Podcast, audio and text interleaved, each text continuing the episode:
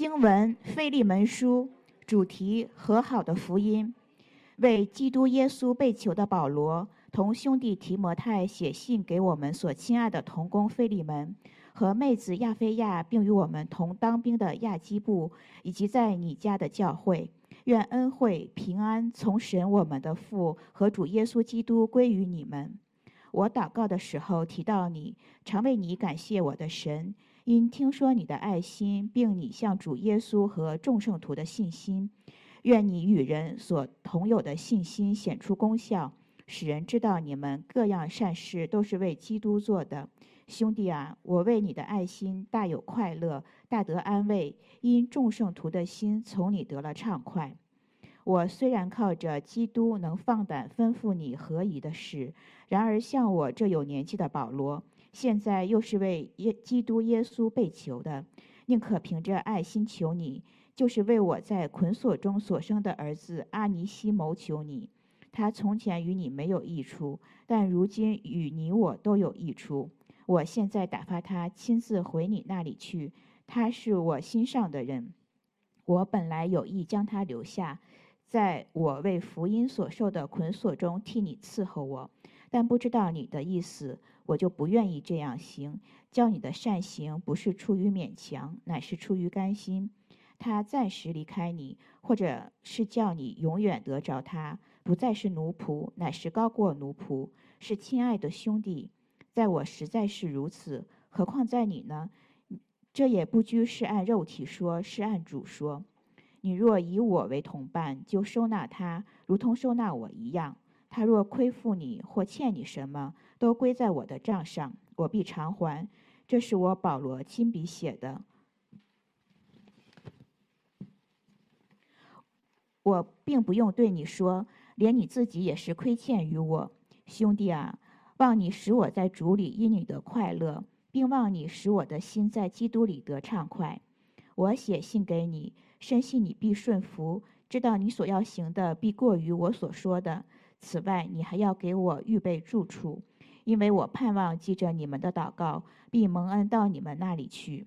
为基督耶稣与我同坐监的以巴弗问你安，与我同工的马可、亚里达古。迪马、路加也都问你安，愿我们主耶稣基督的恩常在你的心里。阿门。这是上帝的话。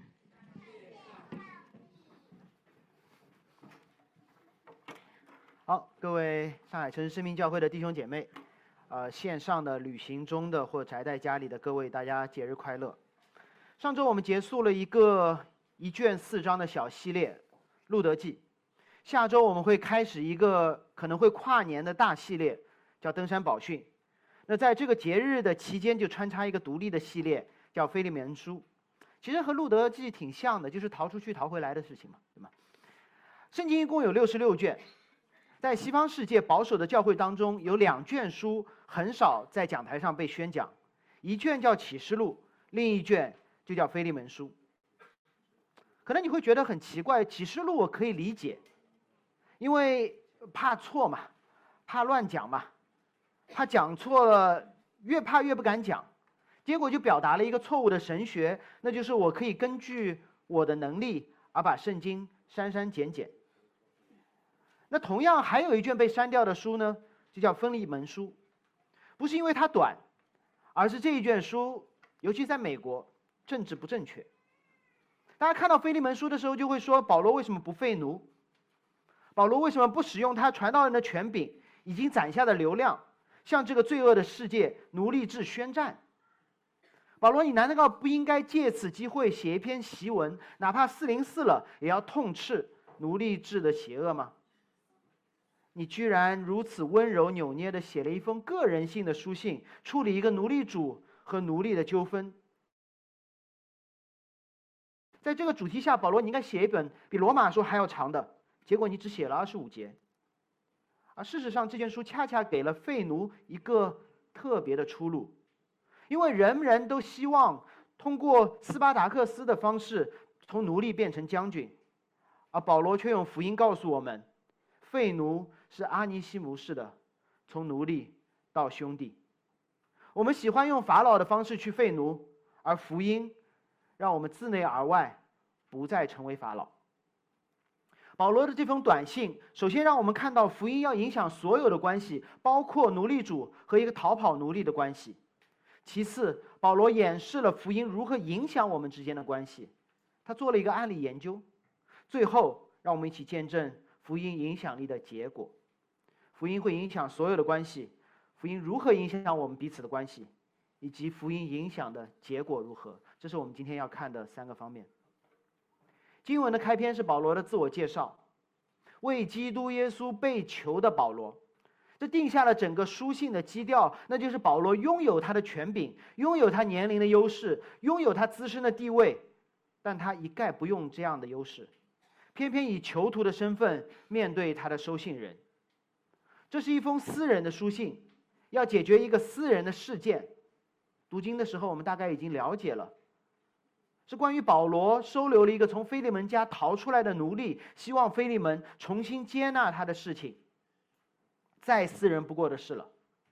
那保罗居然写了一封半公开的信。有没有发现，保罗在写这封私人书信、处理私人问题的时候，他说：“我要写给我亲爱的同工提摩太啊，写给我亲爱的同工提摩，呃，不是提摩太，说错了，菲利门以及他的妹子亚菲亚。”多半是菲利门的妻子，以及一同当兵的雅基布，很可能是他们的儿子，以及在他家中的教会。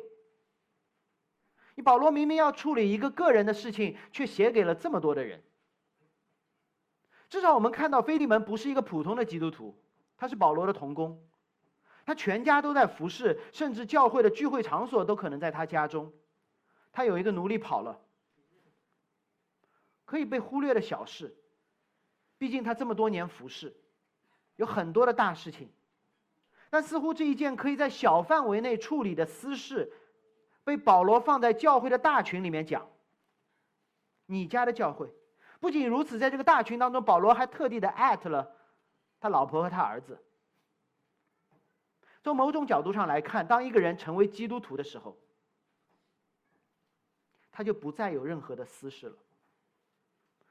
当他成为一个基督徒的时候，他必然被神带回到伊甸园起初赤身露体、没有羞耻的状态，没有任何的私事了。因为那人受造独居不好，我们受造要以群体的方式反映神的形象，从而反映那位创造者三位一体的样式。而与此同时呢，似乎这段又和我们。在耶稣关于劝惩的教导当中，有那么一点点小的张力。我们看到了耶稣在讲关于公开处理教导罪的时候，耶稣尽可能的对当事人的隐私做保护，不要把所有的事情在同一个时间对所有的人说。那保罗这里呢，似乎一下子把这件事情完全的公开。那耶稣说的对，还是保罗说的对？允许我做一点点解经的小常识普及。耶稣的话，马可福音十八章，马太福音十八章，是不是神的话？当然是，他是神嘛。我们特别还有一种圣经叫红字版圣经，把耶稣的话全都用红字标出来。那么保罗所写给腓利门的这一卷腓利门书，是不是圣经？是不是神的话？也是啊，也是。那哪一个更加的有权威？是耶稣说的话更加神的话，还是保罗写的腓利门书更加是神的话？哇，可能红字版圣经让我们觉得耶稣说的话更真、更神一点。但我想告诉大家，都是神的话，都拥有相同的权柄，都是神的话，不因为标红而更加像神。所以我们需要在不同的处境下来看耶稣和保罗，他们在不同的情况下面。如何处理公共和私下的事件？那么看保罗到底公开的去说一些什么样的事儿？第四节，保罗说：“我祷告的时候提到你，常为你感谢我的神，因听说你的爱心，并向主耶稣基督和众圣徒的信心。对于弟兄姐妹的爱心并信仰信心的感恩，保罗从来没有私下的表扬，而是公开的感恩。”而且呢，保罗按照上帝显明的旨意为菲利门向神求。第六节说：“愿你与人所有的信心显出功效，使人知道你们各样的善行都是为基督做的。求什么？求公开的见证。保罗说：“你内在的信仰一定反映到外在的功效，而外在的功效是让人觉得你是一个好人吗？不是，是让你知道你各样的善行都是为基督做的。”在这简单的开场白里，保罗不是公开的把菲利门的事情公之于众，保罗通过公开的赞美、公开的祈求、公开的呈现了福音。保罗不是在公开的处理罪的问题，而是公开对弟兄赞美。保罗不是公开的祈求弟兄的改变，而是在祈求这弟兄已有的善行为基督做见证。让我简单归纳一下公开和私下处理事情的小原则。面对罪，我们首先需要私下的处理；而面对福音的见证，我们要公开的表扬。面对尚未产生的善行，我们要公私下的勉励；面对已经有的善行，我们要公开的指向基督。我举一个例子，你们可能可以明白：能不能公开的祷告说：“主啊，某某某弟兄欠我二十块钱，求你圣灵在他心中做工，让他还我的钱。”不行，不行。圣经的原则，私下跟他说一下。发个消息可以，不要艾特所有的人，不要发到群里。能不能公开的祷告说主啊，为某某某姐妹感恩，她善于接待远人？当然可以。能不能祷告说主啊，教会里好多失业的，求主让我们公教会里的企业家们慷慨提供一些就业的机会，行吗？不行。这不是在对神祷告，这在绑架教会当中的企业家。能不能祷告说主啊？愿人看到教会当中彼此相爱的善行，就知道这一切是从你而来的。当然可以。宝哥通过这样的教导，指出了福音的本质，那就是里外的颠倒，区分了福音和福音果效的不同。什么是福音里外颠倒的本质？保罗说：“你们的内心被改变，必然产出外在行为的果效。”在菲利门身上，是福音让他有爱心，于是就有了爱心接待的行为。保罗在讲，这叫福音。如果有一个人有爱心的行为，他一样可以是沽名钓誉的法利赛人。保罗并没有祷告说：“愿你的信心功效使你产生爱心，获得救恩。”保罗祷告是说：“既然你们有信心和爱心，就让它结出果子来吧。”律法主义者通过行为而赋予他自身的价值，这叫因行为称义，而福音。通过我们所信的对象耶稣基督，改变我们的心，赋予我们新的身份，而产出那行为的果效来。因信称义从来没有废掉行为，因信称义把行为和我们的救恩做了一个颠倒。我们以为好行为带来我们的救恩，而因信称义告诉我们说不是，是我们的得救。我们从死里复活，这样我们可以活得像一个真正的人。同时，保罗区分了福音和福音果效之间的不同。当菲利门的一家充满爱心、开放家庭，教会都在他们家中，让人可见的善行时，保罗说这不够，要让人知道这一切是为基督做的。教会圈中有一句名言，可能你听说过，叫“分享福音，必要时用话语”。为了让这句话变得流行。很多人都会说这是天主教的圣徒意大利的圣方济各说的。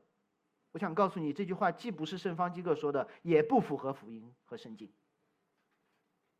一方面，圣经明确的说，信道是从听道来的，听道是从基督的话来的。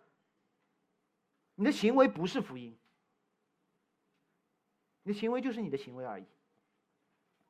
其次，人的好行为是福音的果效，而不是福音。耶稣基督拯救我们，令我们重生。重生的我们产生了善行，而我们的善行只是一个指针，来把人指向那福音的源头，就是耶稣基督。这才是保罗对菲利门的期待。你们这些基督徒做了很好的事情，如果大家只觉得你真棒，保罗说这不够。保罗说：“我希望菲利门，当人看到你善行的时候。”会知道你们这群基督徒所跟随的基督，你们这些你们这教会所敬拜的耶稣，他真的很棒，这才是大使命。你的行为不会让人得救的，你的行为把人指向的那位基督，才。带来重生。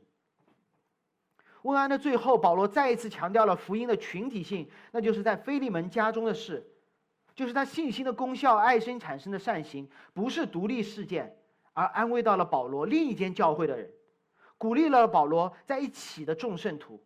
没有一个基督徒是个体性的，没有一间教会是独立性的。当我们成为基督徒的时候，我们就成为了一个身体上的众肢体。当我们建立一间教会的时候，我们就影响到了普世的大公教会。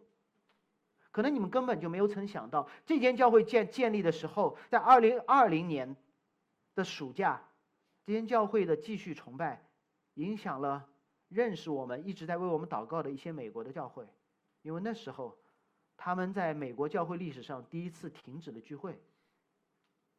当我们的二零二零年十二月份圣诞节有两百多号人聚集在一起的时候，有一个美国的牧师告诉我说：“你知道吗？你现在是世界上最大的教会，可能。”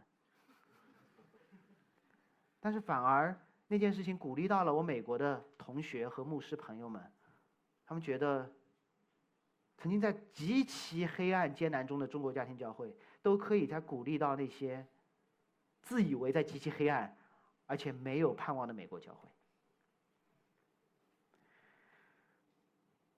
我想说，这是如果你真的了解圣经中的教会，那你会看到我们刚刚说的加拉太书前一个系列，是一间有男有女、有老有少、有主有仆、有外邦人有犹太人的教会。如果你真实的了解历史中的教会，就是一个两千年来有一样信心、一样爱心、见证同一位基督的群体。我们不可能活在自己的世界里，那叫死亡；我们不可能几个人抱团取暖，那叫乌托邦。我们需要的是成为一个完美群体中的一员，在一次次个体摩擦、群体见证中显出我们信心的功效，让我们的善行能够把人带到这群体的元首——完美的基督面前。这是保罗这封信的目的。而同时，保罗继续在说。这是一次经历呈现福音的机会。当你非利门碰到这些麻烦事情的时候，这不是一个麻烦，这是一个经历呈现福音的机会。保罗写下来，让菲利门和他家中的教会，并我们一起经历福音对人与人关系的改变。保罗的每一句话都在呈现、诠释他反复强调的那个福音。让我们来看今天要说的第二点：福音会改变我们的关系。第八、第九节说，保罗说：“虽然靠着基督能放胆吩咐你合宜的事，然而我有这样年纪的保罗，现在又为基督被囚的，宁可凭着爱心求你们，自内而外、自内而外改变行为的福音，就不让保罗用律法的方式要求菲利门怎么做，因为福音本来就不是怎么做才能得救。”那叫律法主义的捷径，福音就是要走一条以恩典改变人心，进而改变行为的天路。保罗拥有使徒的权柄，保罗熟知摩西的律法。从年龄上，保罗又是菲利门的长辈，保罗还为了福音坐牢。这么多的砝码堆积在一起，足以让保罗在菲利门和他的教会面前拥有无上的话语权，说啥就啥。保罗最容易说的就是：“我是使徒保罗，你照着做。我建立的这间教会，你要听我的。我年纪都比你大，你话多什么？我都坐牢了，你还要我怎么办？”但保罗没有使用他的这些砝码，保罗凭着爱心求非利门，他说：“你可以这么做，而不是你必须这么做。”有没有想过，如果我们是菲利门，我们是希望保罗凭爱心求我们呢，还是用权柄靠年龄倚仗自己所受的苦压制我们？我告诉你，如果是我是菲利门，我真的希望保罗来压制我。我真的希望保罗说你就这么做，我说了算。因为这样，如果有任何的结果，我就可以甩锅给保罗。他说的我也没办法。这是律法主义者自保的方式。我们喜欢律法的。因为律法让我有地方甩锅，到时候只要说我没办法，保罗逼我的。你知道这种反应就是很多人我们在说神，你为什么要放一颗分别善恶树的果子在，在那个园子里？你说了就说了嘛，你让我没有犯罪的机会多好，我犯罪就是因为你给机会。保罗说不是，我最大限度的赋予人自由，同时我最大程度的诠释了恩典的福音来吸引你。亚当夏娃之所以去吃那颗果子，那棵树上的果子，不是因为上帝放了那棵树，而是他们忘记了整个园中的树上的果子他们都可以吃，是他们忘记了恩典，而不是他们被那棵树勾引。在这里，保罗向菲利门提到了一个人，叫阿尼西姆。不仅提到了这个名字，还在他名字前面加了一个定义，叫我在困锁中所生的儿子。根据前后的只言片语，我们大概可以明白阿尼西姆和菲利门之间的关系。你从保罗的话就可以看出来，保罗说他不再是奴仆，说明什么？之前是奴仆。保罗说他暂时离开你，说明什么？这个奴隶离开了菲利门。保罗说：“叫你永远找，永远的找到他。”说明菲利门可能失去了这个奴隶。保罗说：“他若亏负你，欠你什么？”可见阿尼西姆离开菲利门不是一块一次愉快的远行，而是欠了他主人什么。根据这些线索，不多的线索，解经家合理了还原了案件的真相，那就是阿尼西姆是菲利门家的奴隶，不知何故。保罗书信没有提到，也没有人知道。至少现在，这个奴隶逃离了主人家，而且对主人造成了损失，至少带上了盘缠，能够让菲利门从他所在的哥罗西抵达保罗所在的罗马监狱。我们边上的小朋友会看到那张地图，一千五百公里，上海到北京才多少？一千二，所以他有足够的一个奴隶，需要有足够的盘缠。从上海到北京，然后说不定再到内蒙，所以他拿了菲利门不少的钱，一路逃逃逃逃到了保罗，保罗那里，被保罗收留，被保罗传了福音，被保罗升为了在基督里的儿子。而阿尼西姆希望保罗希望他留在罗马服侍保罗，这样对保罗好，对这个奴隶也好。结果呢，保罗就是来事儿。告诉你，基督徒就是来事儿，因为耶稣也很来事儿。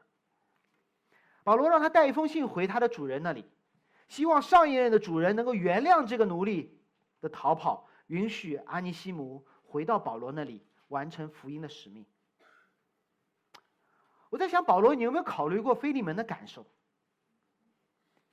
突然有一天，有人告诉菲利门，说：“主人，主人，那个拿了你的钱的奴隶回来了，冤家路窄。”菲利门肯定很开心。罗马法盗窃主人财产的死，擅自离开主人家的死，按照罗马法，阿尼西姆，今天我合情合理合法的处决你。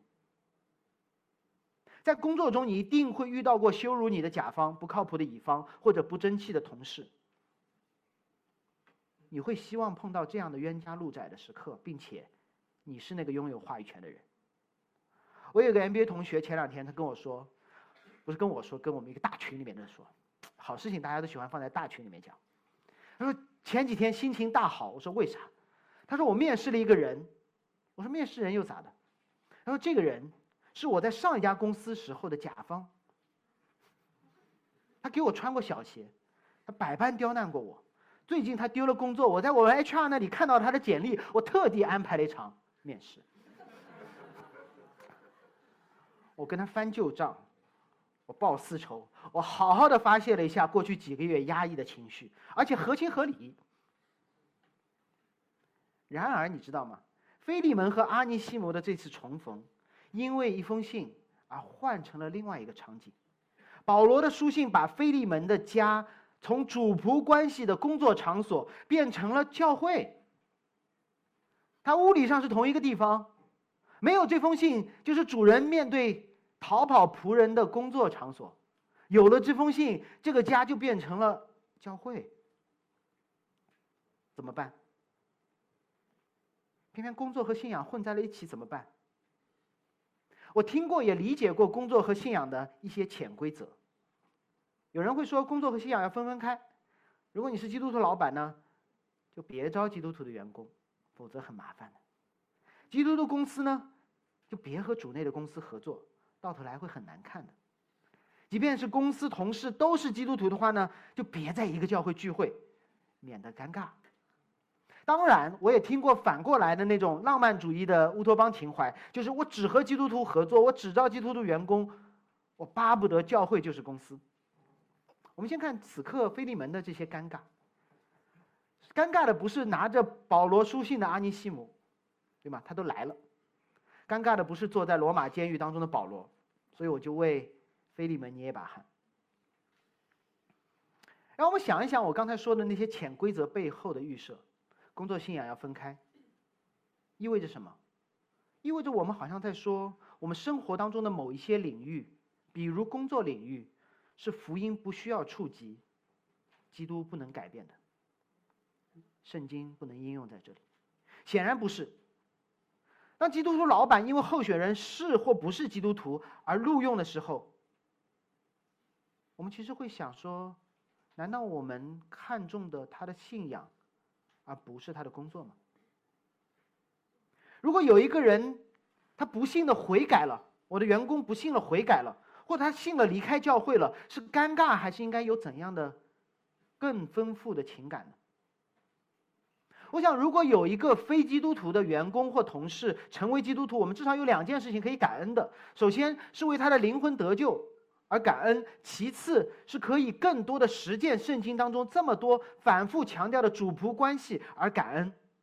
基督徒主仆并不意味着公司业绩会因此蓬勃发展。基督徒的主仆会意味着我们工作更可以应用圣经的原则。我们的关系可以超越主仆，而成为这里所说的福音中的兄弟。你就想一想。在保罗很多其他的书信当中提到了那么多的人际关系，最重要的哪几个？夫妻关系、父母儿女关系和主仆关系。不会因为夫妻都是基督徒而不吵架的，不会因为全家都是基督徒而没有育儿难题的。为什么我们会觉得说基督徒的公司会一帆风顺？同样，我们不会因为基督徒都是基督徒而不结婚。不会因为孩子信主而觉得说：“哎呀，家里也要端着了。”为什么我会刻意的在工作领域不和弟兄姐妹相认，避免去同一间教会呢？保罗甚至在这里刻意的让阿尼西姆回到菲利门的家中，以展现福音如何解决这样的尴尬。不是主仆相遇，而是受亏损的主人和有前科的仆人相遇。这时候我们更加需要依赖一个外在的能力，那叫福音。当我正在为菲利门捏把汗的时候，保罗居然继续写，说这个阿尼西姆从来对你从前对你没有益处。当然，这是菲利门知道的。偷东西的仆人当然没有益处。我认栽，我想翻篇还不行吗？保罗继续写，但如今与你我都有益处。与你与我都有益处。对保罗有益处，我是可以理解。但保罗。把他送回来，让菲利门再次把阿尼西姆拆给保罗，多此一举的行为，揭了菲利门的伤疤，对他有什么益处呢？如果我是菲利门，我说保罗，你直接把阿尼西姆留在身边好了，何必多此一举？反正你是保罗，你说了算。保罗强行的要把菲利门、把阿尼西姆放在一起，说你要拆他回给我。这算是益处。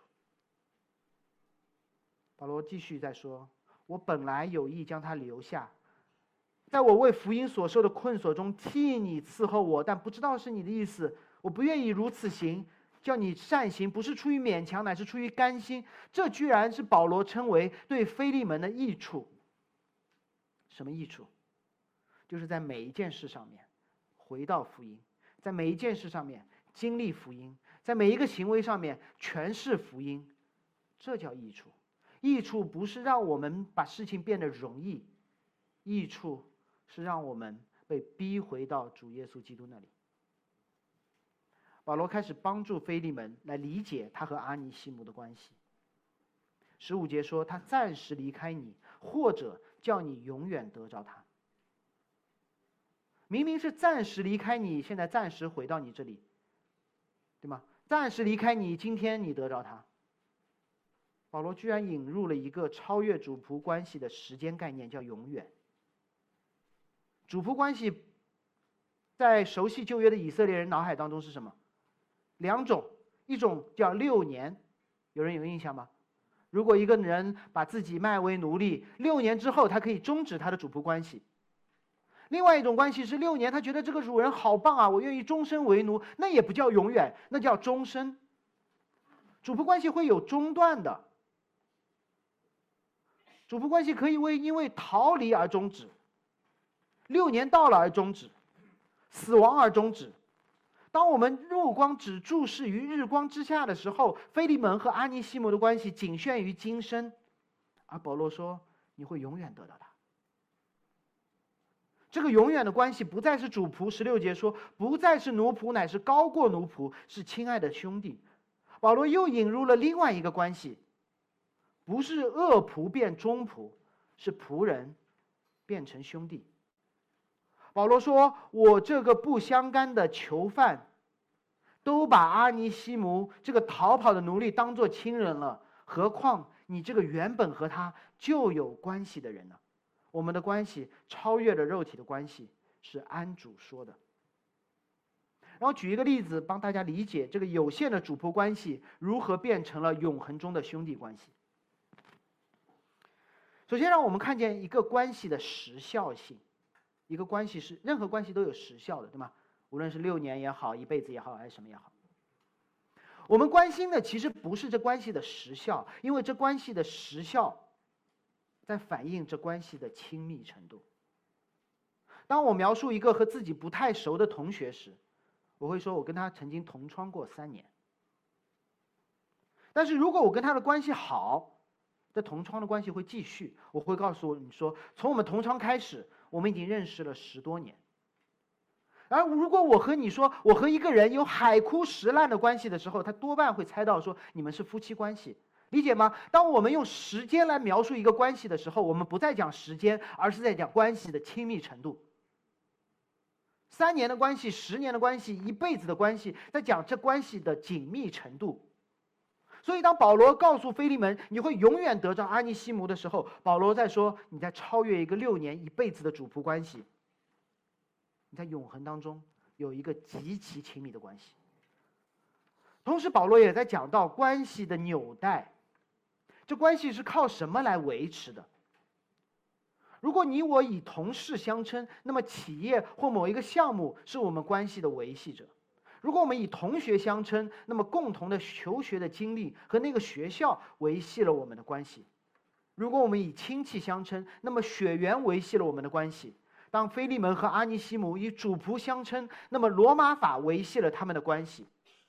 而这一切关系的维系者都会改变的，直到保罗说：“亲爱的弟兄，不拘按肉体说，是按主说的。”保罗说的，菲利门明白了。保罗并不是在给菲利门一个命令，让他接纳或不接纳这个逃跑的奴隶，而是给他一个永恒关系的盼望，而这个盼望的基础，这个维系者是复活的基督。所以保罗让他看到了一个紧密的关系，以及这个紧密关系的可能性。我们都在依靠一些东西维系一些关系。菲利门依靠罗马法维系他的主仆关系，我们依靠金钱。维系我们的工作关系，共同的爱好维系朋友关系，依靠血缘维系我们的父母儿女的关系。当然，很多很多东西可以维系我们的婚姻关系，但想一想那些维系的、维系我们关系的那些纽带到底是什么？有没有时效性？会不会改变？若有时效和改变，我想说，我们就需要一个更加紧密的关系。和一个更加稳固的维系的链条。保罗在这里提到了永恒和复活的主。或许这里你就可以理解为什么在这间教会我们一直教导嫁娶在主里，为什么我们一直在说信和不信不要同父一恶，不是一个能或不能的律法，而是帮助我们把一切有限的、无法永恒的关系连于那位永恒的主。带入永恒的关系之中。就好像，如果这是有限，我举过这个例子，可能有人看到过。如果这是有限，这是我们有限的婚姻，红的这一段，有限的婚姻，有限的工作，有限的人生，我们可能觉得说，对他就是帅啊，我嫁给他。啊，这份工作就是钱多事少，离家近，但是就是礼拜天要上班，坚持一下。我可能为会这一段的有限，我们放弃了很多。但你知道你放弃的是什么吗？放弃的是永恒。那么，我想说，这是一个非理性的。我们需要用的是这一段小小的有限来进入永恒。这一段的大历史，黑的这段的大历史，足以让我们在这一小段当中做出任何的牺牲，因为这段的牺牲能牺牲多少？无非这么一小段。那我们怎么知道这段黑色的永恒是真实的？因为历史性的复活。因为有一个人突破了死亡，进入到了后面，然后回到这里告诉我们，让我明白这个死亡的鸿沟是可以被打破的。死亡之后还有个永恒的世界。如果你相信复活，你就会轻看前面那一小段。为了后面的那永恒，你可以放在这一小段当中做任何的牺牲，因为你牺牲全部牺牲了，也就这一小段而已。读到这里，我想到了另外一个人，就是圣经当中的这个阿尼西姆。无论是临时起意还是蓄谋已久，有没有想过这个人逃离菲利门的家之后，他咋就去了保罗那里呢？一千五百公里呢，好远的。让我们用基本的逻辑想一想，他在菲利门家做奴隶的时候，他是不是知道保罗这号人？大概率是知道的，因为保罗对菲利门说：“你也恢复我。”菲利门是保罗带信主的。在圣经当中的家仆奴隶其实是家人来着。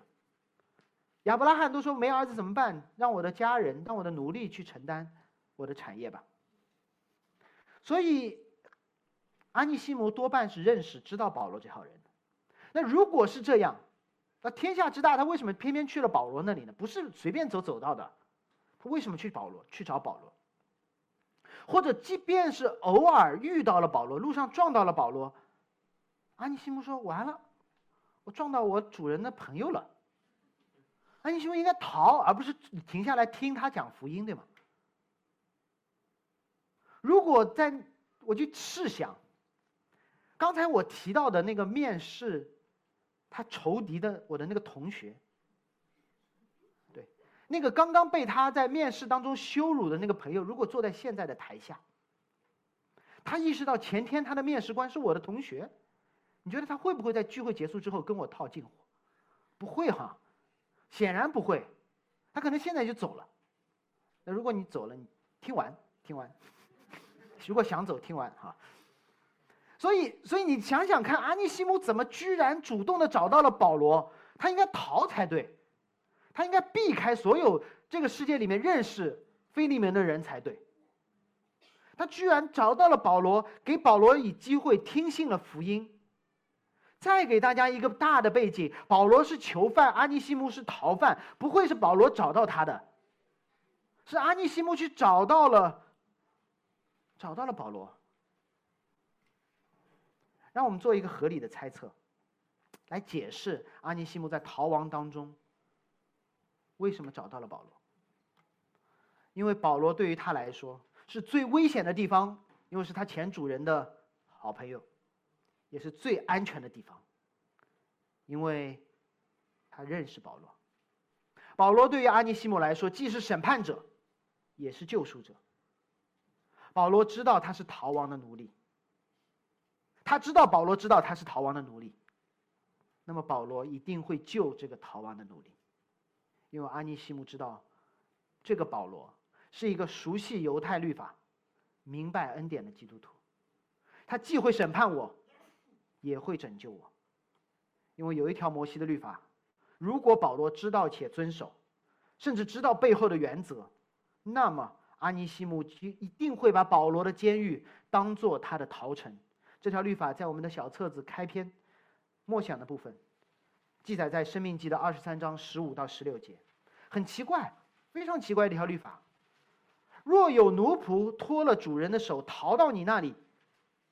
你把他送回去吗？不是，你不可把他交付他的主人，他必在你那里与你同住，在你的诚意中要由他选择一个喜悦的地方居住，不可欺负他。哇，你们在座有律师的，线上也有，你觉得这条律法好有意思，好奇怪。尤其如果你去看摩西律法的上下文，你看有人的牛如果逃到我这里来了，我要还给他；如果有人的东西落在我这里了，我要还给他。偏偏有人的奴隶逃到我这里来了，我不可还给他的主人，知道吗？这是废奴的神学基础，就是人是按照神的形象所造的，和任何的动物东西不一样。在一个基督徒老板手下工作的阿尼西姆，如果有机会知道这条律法，他一定会知道，在亡命天涯的时候，我当逃往何方？我一定会逃到那个明白这条律法、遵守这条律法的保罗那里。清楚吗？如果阿尼西姆他基本上知道保罗是谁，知道一点点摩西的律法，如果他要逃，他一定会逃到那个知道这条律法且会遵守这条律法的地方。所以，他宁可不远万里，一千五百多公里，逃到保罗所在的监狱。因为他逃，如果他逃到了一个遵守这条律法的保罗那里，即便是菲利门的朋友，保罗也会留下阿尼西姆，与他同住，不欺负他，甚至待他如亲人一般，随便选择可喜悦的居住地，虽然只是罗马的监狱，如同亚伯拉罕对待罗德一样。所以，圣经不是给我们各种约束，圣经是用恩典把我们吸引。可能你会想，哎，这条律法岂不是在鼓励奴隶做大逃亡吗？短期来说会的，短期来说会的，让奴隶们都开始到处跑，对吗？长期来看，你觉得跟使用你基本的常识和理性，长期来看，会带来怎样的结果？这条律法当颁布之后，长期来看会带来一个结果，就是奴隶主对自己的奴隶越来越好，会让自己的奴隶在自己的诚意当中选择一个可喜悦的地方住，会让奴隶主不欺负他自己的奴隶，会让一个奴隶主渐渐的，如同待自己兄弟一样对待自己的奴隶。为什么？因为自由市场啊，这个奴隶可以逃到任何一个其他比你待他更好的人那里去。于是奴隶主就开始卷嘛，看谁待自己奴隶好。那这条律法是不是劫富济贫？听上去很像打土豪。让我们再花一点时间停留在这条奇怪的摩西律法上面。这条摩西律法是颁布给谁的？生命记是颁布给谁的？是上帝通过摩西颁布给那些刚刚出了埃及、即将进入应许之地的希伯来人的。他们是主人还是奴隶？哦，他们刚刚结束了四百年的奴隶生涯，脱离了法老的手，即将逃到那个以耶和华为主的迦南美地。他们会希望自己被迦南美地的那个主人交还给原本的法老吗？当然不会。结果，这个新主人颁布了这条律法。让希伯来人知道，说有一条新的律法不会把你们送回埃及。希伯来人觉得太好了，只要这个颁布律法的上帝自己遵守自己的律法，我们将永远不回埃及，我们会在应许之地得到我们所喜悦的地方，没有人会欺负我们。原本的奴隶，因为有人遵守了这条律法，他们得以安居乐业。如果你觉得这条律法好怪、好不公平，对不起，你已经把自己默认成了奴隶主。但这条律法是首先颁给奴隶的，让他们知道他们不会被送还给法老了。阿尼西姆需要一个遵守律法的救赎者，停止他的逃亡生活，得到永恒的安息。于是，他就逃去了保罗那里，一个明白律法、遵守律法、明白以恩典对待罪人的使徒那里。跟路德记的主题一样，我们的得救。需要一个别人来遵守律法，就像我们的得救需要那位基督来遵守律法一样。最后，安尼西姆相信了那个自己因此而受益的福音。那么问题来了，既然保罗应该遵守律法，把阿尼西姆留在自己的身边。为啥他最后又写了封信让阿尼西姆回去了呢？因为保罗不是简单的把逃跑的奴隶交付主人，随着一起回去的还有保罗的书信。保罗的书信当中带着一个承诺，十七节：你若以我为伴，就收纳他，如同收纳我一样；他若亏负你或欠你什么，都归在我的账上，我必偿还。这是我保罗亲笔写的。我可以想象，当保罗对阿尼西姆说：“哎。”要不你回去和菲利门和好吧？阿尼西姆一定腿都软了。他说：“我愿意留下服侍你一辈子。”保罗回去就死路一条啊！你怎么能不遵守摩西的律法呢？保罗会安慰他说：“对，我会让你回去，但我不会让你空手回去，我会让你带一封书信回去，里面我会澄清两件事。第一件事情就是我与你联合了。对不起，我用了一个神学的黑话。你主人。”怎么对待我，就怎么对待你。当菲利门看到你的时候，不是看到你，而是看到我保罗。他不一定会因为你回去而饶恕你，但是他会因为我而饶恕你。当菲利门再一次看到阿尼西姆的时候，他不会因为阿尼西姆之前的罪而对待他，而是因为保罗的恩惠而对待阿尼西姆。保罗做的一切的好事，归在了阿尼西姆的身上。而第二件事情就是，你对菲利门造成的所有的损失，都通通归在我的账上，立字为据，一定偿还。我会让菲利门把你的账一笔勾销，不是让菲利门自己受亏损，而保罗说：“我来付代价。”真正的和和好，不是受害方付代价，这会让他站上道德的高地。菲利门说：“啊，我来付，我大度，不是。”也不是让过错方付代价，否则就是一人做事一人当，反而鼓励犯罪。真正的和好是保罗这样的中保付代价，代替过错方，见到受害方，偿还一切的代价。这是保罗的原创吗？不是，他只是效法了他的主。用一个神学的名词叫双向的归算，保罗的好归算在了。阿尼西姆身上，阿尼西姆所承受的一切的债归到了保罗身上，于是阿尼西姆可以和菲利门完全的和好。当有人得罪你时，他的悔改让你看到的不再是曾经的他，而是基督在他里面活着。之所以你可以接受他造成的一切损失都免除，是因为主耶稣说一切都归在我的头上。最后。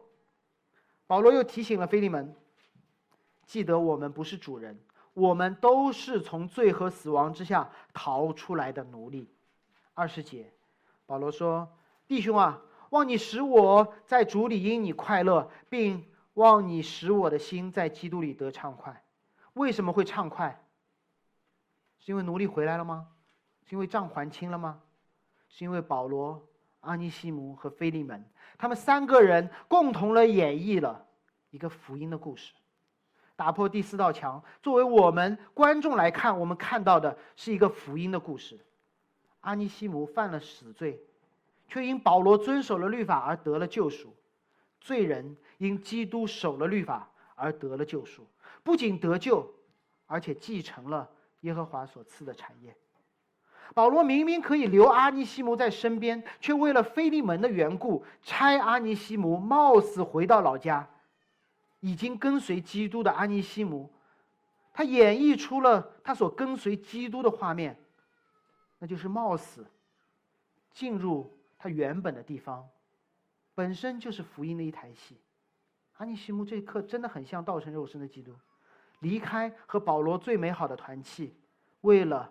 与菲利门的和好，阿尼西姆和菲利门彼此都和保罗和主重建了完美的永恒的关系，因为他们这样的彼此和好、彼此接纳，诠释出了我们常常说恢复和神纵向的关系，才能恢复横向彼此和好的关系。他们逆转了亚当夏娃犯罪之后彼此分离，因为他们与神和好。允许我这么说：无论在婚姻关系、工作关系、友情或亲情当中，一切横向关系的问题，都不是因为你们物质的缺乏，都不是因为你们沟通的不畅，不是因为性格不合，不是你变穷了，他变老了，一定是你们和神之间的关系出了问题。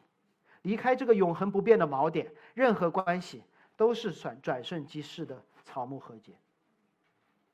然而，接纳阿尼西姆不是结束，保罗向菲利门要的更多，保罗也给的更多。保罗盼望到菲利门那里去，说：“菲利门，你不仅要接待阿尼西姆，你还要接待我。你不但接待他，你还要差派他，因为书信的来往，阿尼西姆的代表。”不能满足保罗与永恒中弟兄在此时此刻的分离。保罗的计划是要再来，让菲利门在等待中持续进前。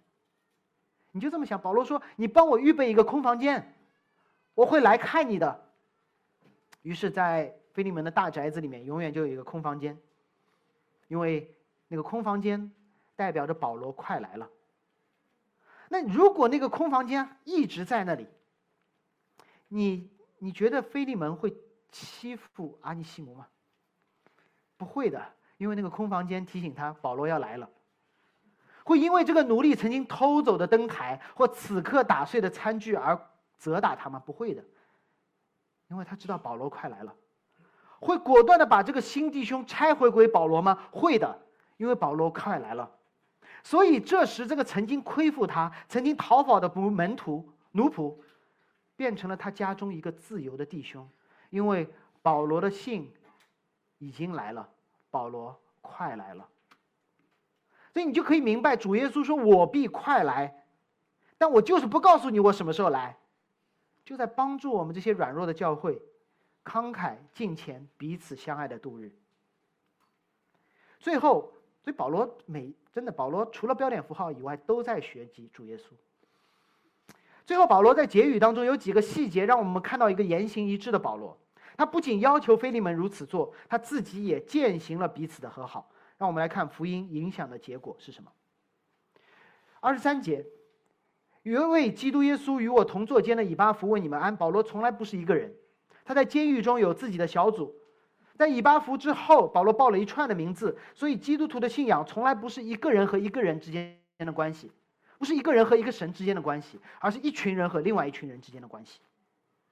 这一群人当中值得注意的一个名字，首先是马可，没错，就是那个写马可福音的马可。马可在保罗的施工中有着重要的地位，在保罗的第一次宣教之旅中，马可就以后起之秀的身份全程参与。他是第二代重要的童工。耶路撒冷教会之后，马可随保罗回到安提阿，一起门招差派，经历了施工的高峰，但是。但是在《使徒行传》十五章记载了教会历史上首一次让人心碎的分裂。路加这么记载：巴拿巴要带马可同去，但是保罗因为马可曾经的一个小瑕疵而不愿意和他做同工。最好的黄金搭档保罗和巴拿巴起了马可身上的争论，而彼此分开。黄金组合因为马可分裂了，虽然事后。分别兴旺福音，但总会让人觉得唏嘘。使徒行传写完了，我都没有看到保罗和巴拿巴的和好，但是在这里，我们看到了保罗和马可的再次同工。一个造成了教会历史上最黄金的组合分手的马可，回到了保罗的团队，花了一点时间，但显然，保罗自己促成了那合一。我不敢想，马可肯定不敢回去找保罗的，只有保罗回去找马可，对吗？还有一个名字，让后来的读者觉得唏嘘，叫迪马。在这里，保罗称呼他为我的同工。而保罗的最后一封书信，他说他告诉提摩太，迪马因贪爱世界，离我们而去。曾经贪爱世界的奴仆，因福音和保罗成为了同工；曾经保罗的同工，因贪爱世界而分道扬镳。最后有一个名字叫陆家，哇，自始至终。与保罗一起同工，各种地方频繁的出现，甚至在《使徒行传》当中，你会看到路加小小的一直用他们、他们、他们，直到他加入了保罗团队的时候，路加福音就开始说我们、我们、我们。所以路加告诉我们，什么时候我就和保罗同行，直到他被主接去的日子。保罗在生经的末了，生命的末了，依旧想到了他的这些童工，有被挽回的，有离开的，和一起同行的，可能这就是主耶稣基督再来之前的常态。因福音聚集，因背离福音而分散，因依靠福音而挽回。让我们最后多看一眼菲利门家中的这间教会和他的邻舍们。今天要讲的是小张、小王和老李三个虚构的人物，但可能可以帮我们理解一下这间教会带来的影响。假设小张是菲利门家中一个没有信主的奴隶。是阿尼西姆逃走之后，主人从市场上又买回来的。他听说过前任的故事，突然有一天，他发现那个阿尼西姆逃回来了，他就去看热闹，看主人怎么干掉这个奴隶，考虑一下自己是不是要逃。结果发现这个奴隶非但没有被处决，还成了主人的兄弟。你觉得小张这时候会怎么想？是想着逃，还是即刻加入自己家中的教会？显然是后者。这时，隔壁人家的奴隶小王听到了这个事情，他会怎么想？他会挖空心思逃到菲利门家，因为我巴不得有这样的一个好主人。虽然我还是奴隶，但是我可以在永恒中称他为兄弟。终于有一天，他找到了机会，逃到了隔壁。这时，这个邻居小王的主人老李，另外一个奴隶主，他发现了一个现象。那就是自从安尼西姆回来之后，菲利门的奴隶一个一个成了基督徒，和主人兄弟相称。他自家的奴隶一个一个的逃往了隔壁。怎么办？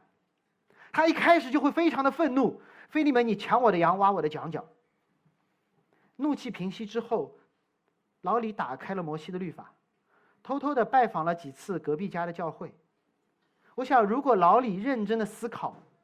他很可能成为摩西律法的支持者、践行者、恩典的传递者、基督的跟随者，开始以恩对待自己的奴隶，期待这些奴隶因信基督而以兄弟相称，减少这两家奴隶的流动性。